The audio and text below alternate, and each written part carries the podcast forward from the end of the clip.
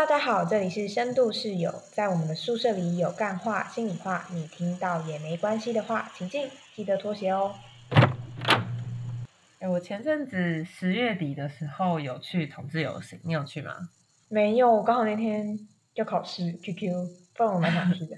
但其实也还好啦，因为那天雨真的下的很大。那天我去的时候是非常狼狈，因为大家都撑伞，然后有些人伞高，有些人伞低，所以一路上都在各种障碍中匍匐前进。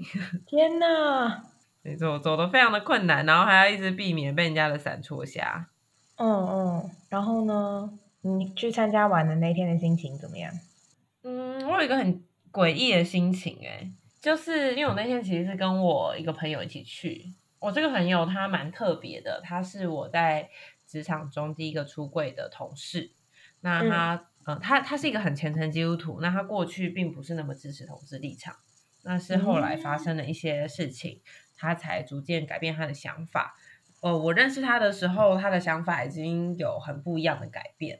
这次是我主动约他来一起走同志游行。哇，这很挑战哎。嗯，其实我自己内心多少还是有点惴惴不安，因为我知道他有改变，可是我 毕竟还是有点担心，说他会不会有什么样的旧有的价值观嘛，或者是他还是有某一些我觉得让我害怕的想法嘛，我也不知道，嗯所以我还是有一点担心，因为那天走起来就是非常的难走，因为下雨。大家其实都很狼狈，那所以我一路上在跟他走的时候，我们除了一边在躲避大家的雨伞攻击之外，我发现我竟然跟他讲说，我过去参加的同志游行是多么的有趣，多么的好玩。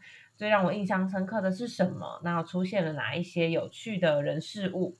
嗯，我好像一直在告诉他，诶，同游不是像这次这样子的哦，嗯嗯走起来很不舒服，然后好像就是也只是在走路，没什么有趣的事情发生，不是这样子的哦。之前是很有趣的，嗯我发现自己好像有一种好像急着解释些什么的心情。嗯嗯，然后呢？我就觉得这个心情很妙啊，因为通常急着解释什么，就是怕被误会些什么嘛，然后或者是自己有做做了些什么，好像做错，或者是没做错，但怕被误会才会想要急着些急着解释。嗯他没有讲什么，他他甚至很，他也没有去批评那个天气，他甚至跟我说，哎，那个天气的温度是舒服的，因为没有出大太阳，哦很热。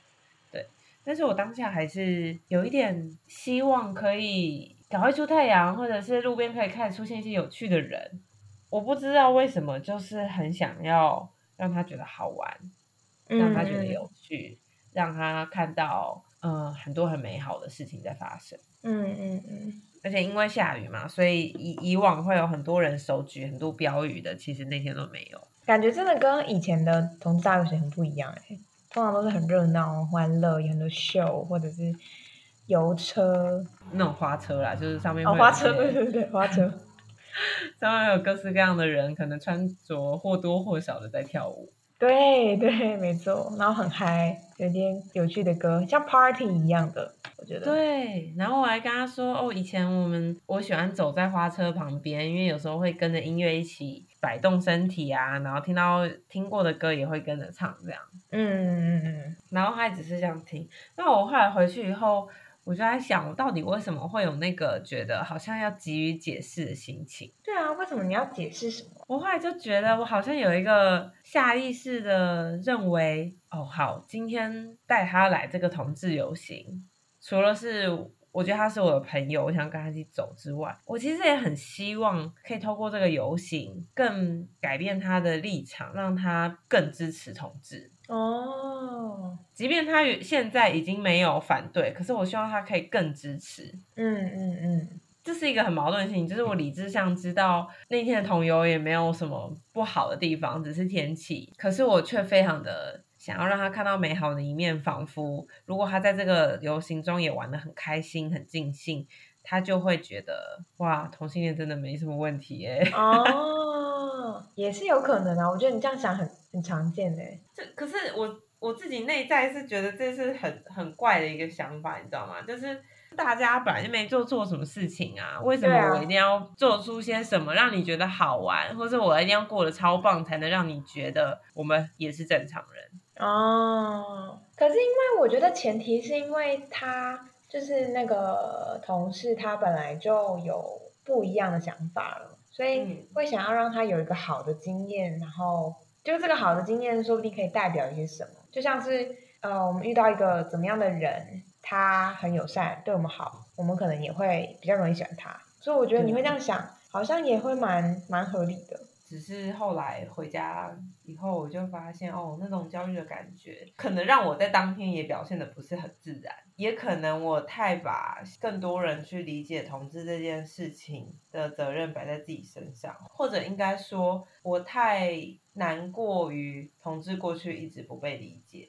嗯同志一直被污名化、被各种妖魔化这件事情，让我很着急、很难过。所以好像有个机会的时候，我就要去证明些什么。嗯嗯，那那一天就是他有因为哎你这样子解释，他有更想要多了解吗？或者是他之后也想要参加吗？我觉得那天的了解比较多，都是他跟我对话而来的。比方说，他想要知道同志游行的诉求有哪些。哦，嗯，那我就跟他说，其实同志游行的核心是性解放嘛，然后嗯性解放的定义其实就是包含不同的性、性别、性倾向，或者任何跟性别议题有关的嗯议题，它都是可以每个人都可以有自己存在的位置，从保守到开放那个光谱上面，每个人都可以站在某个位置，而且都是被允许的。嗯嗯它是追求一个多元平等的呃解放运动，所以为什么要叫解放？因为过去性解性在我们的社会中一直都是比较压抑的，性别也是，所以才说需要性解放。那他并不会去说我们解放以后大家就道德沦丧啊，或者是以后都只能开放，没有，它本来就是让各种不同的声音都可以存在，所以即便你是保守，即便你是开放，你也都是值得存在的。嗯嗯嗯嗯，我比较多都是跟他从这种嗯、呃认知上面的口语去讨论。那对他来说，他有比如说新的见解吗？或者是有没有什么让他觉得其实有点惊讶，他从来没想过？有，他那天有跟我说，他听完以后，他说这是他第一次对于性解放不感到害怕，哦，因为他过去可能他对于性解放的理解或他接收到的讯息，都还是可能像某些迷思那样，就是性解放大以后就会滥交啊。嗯，事实上滥交也没什么不好啦，但我也是觉得没什么不好，就他自己的选择啊，他自己承担。但是可能某些人会觉得，如果那变成一种鼓吹，那就是大家都要那样。可是并不是，是大家都可以有自己的选择。对啊，我也觉得很很难鼓吹吧，就是 就算鼓吹，但大家也不一定会做啊。我觉得，对啊。嗯然后那天在游行的离开前，我还有看到一个人，他手上拿着一块标语，他写“我是正常人，反对同性结婚。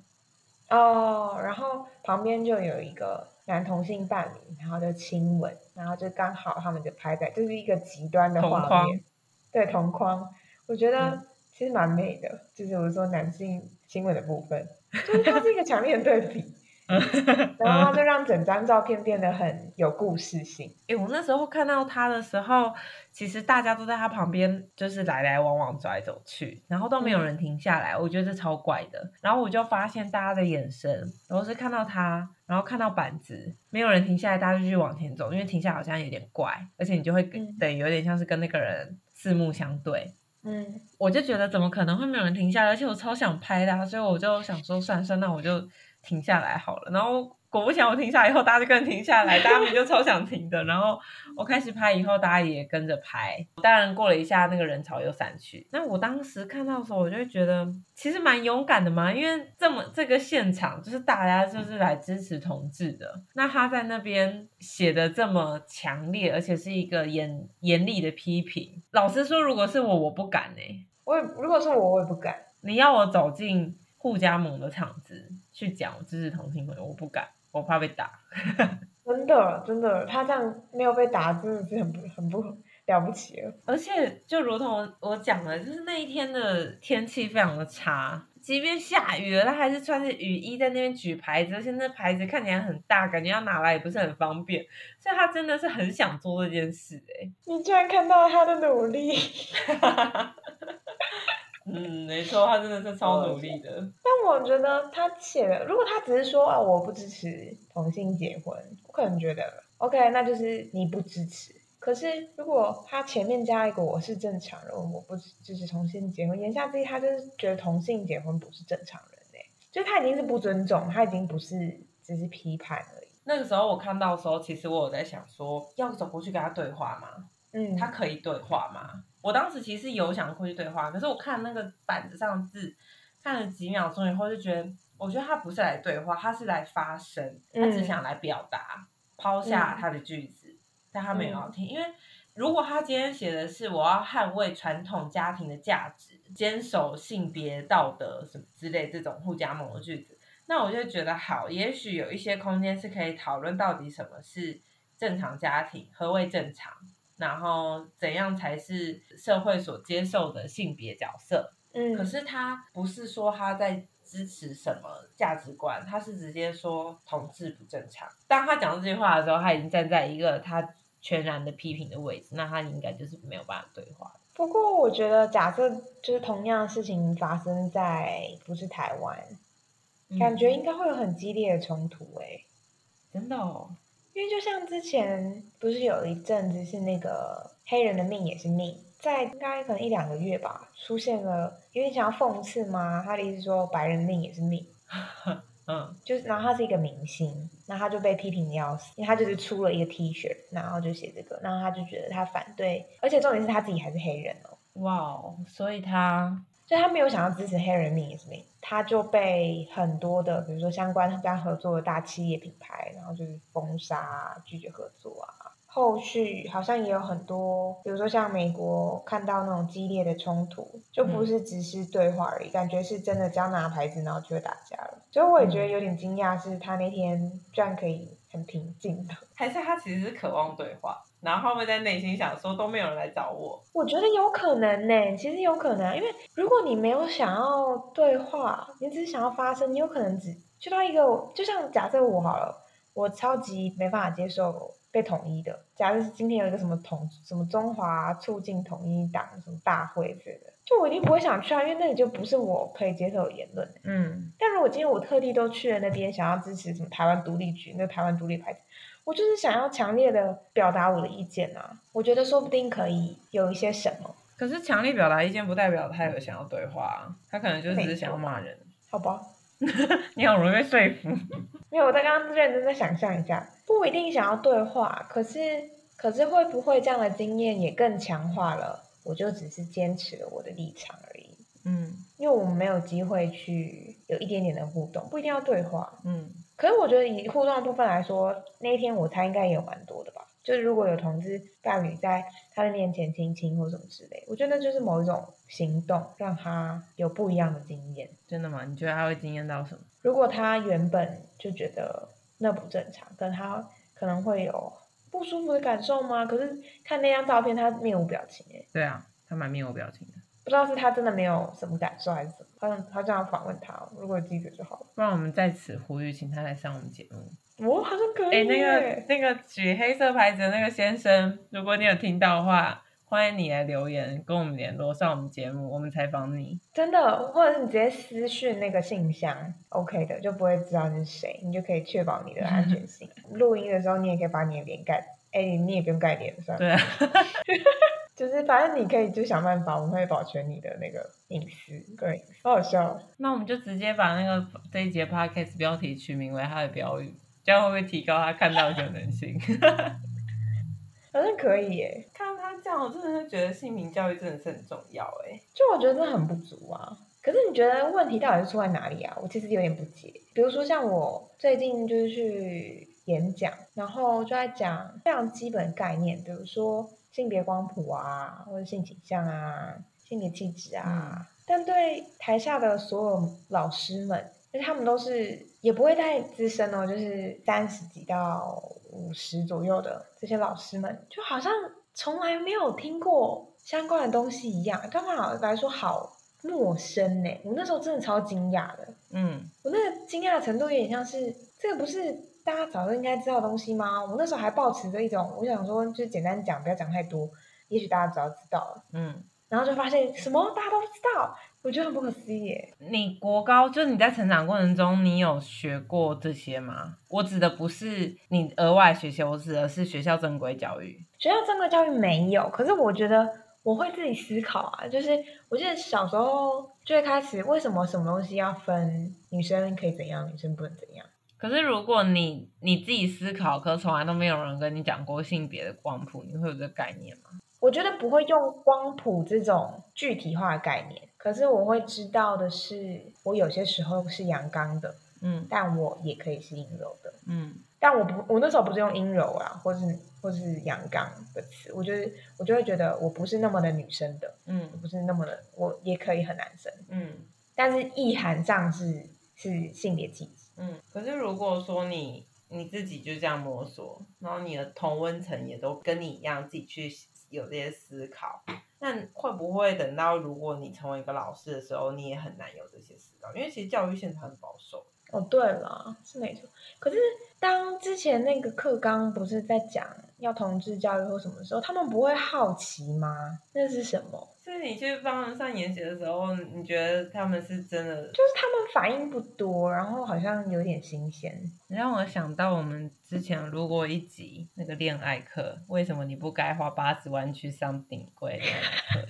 他们也不算老吧，他们也是就是在三四十岁的人吧，哦，他们也就是你跟你你去上那群课的人差不多同年龄的人啊。对啊，所以应该要用漫画征服大家。其实要从漫画做性别教育，这样每人都发一本，也可以啊，特制一本有趣的性别漫画，那应该不止一本吧？性别这个可以谈很多、超多啊，超多啊欸，可！以出一套吧？其实市面上真的还没有，我没有想到一个商机了。我们发现了商机。哎、我真的觉得这个效果说不定比课本还要好很多哎、就把它画的好看，然后有趣的，嗯，就是我觉得性别教育还有很长远的地方，但到底要怎么样增加大家对这个领域的认识？除了现在有那个什么性别辅导团，好像就只有停留在这哎、就是有兴趣的人会去参加。如果你说要从老师的话，我觉得这个应该是可以纳入老师的考题啦。哦，就是你，你至少让大家强迫去学一些观念嘛。这是个好方向哎、还有刚刚我们说的那些商机。如果你的对象是学生，可能就是漫画或教材；那如果你的对象的老师，可以从师培教育的那种考试来来规划。好啊，那就欢迎那个举牌的男士，如果你也听到这集，请跟我们联络，我们为你开一集。好，那我们今天节目就到这边喽，好，拜拜拜。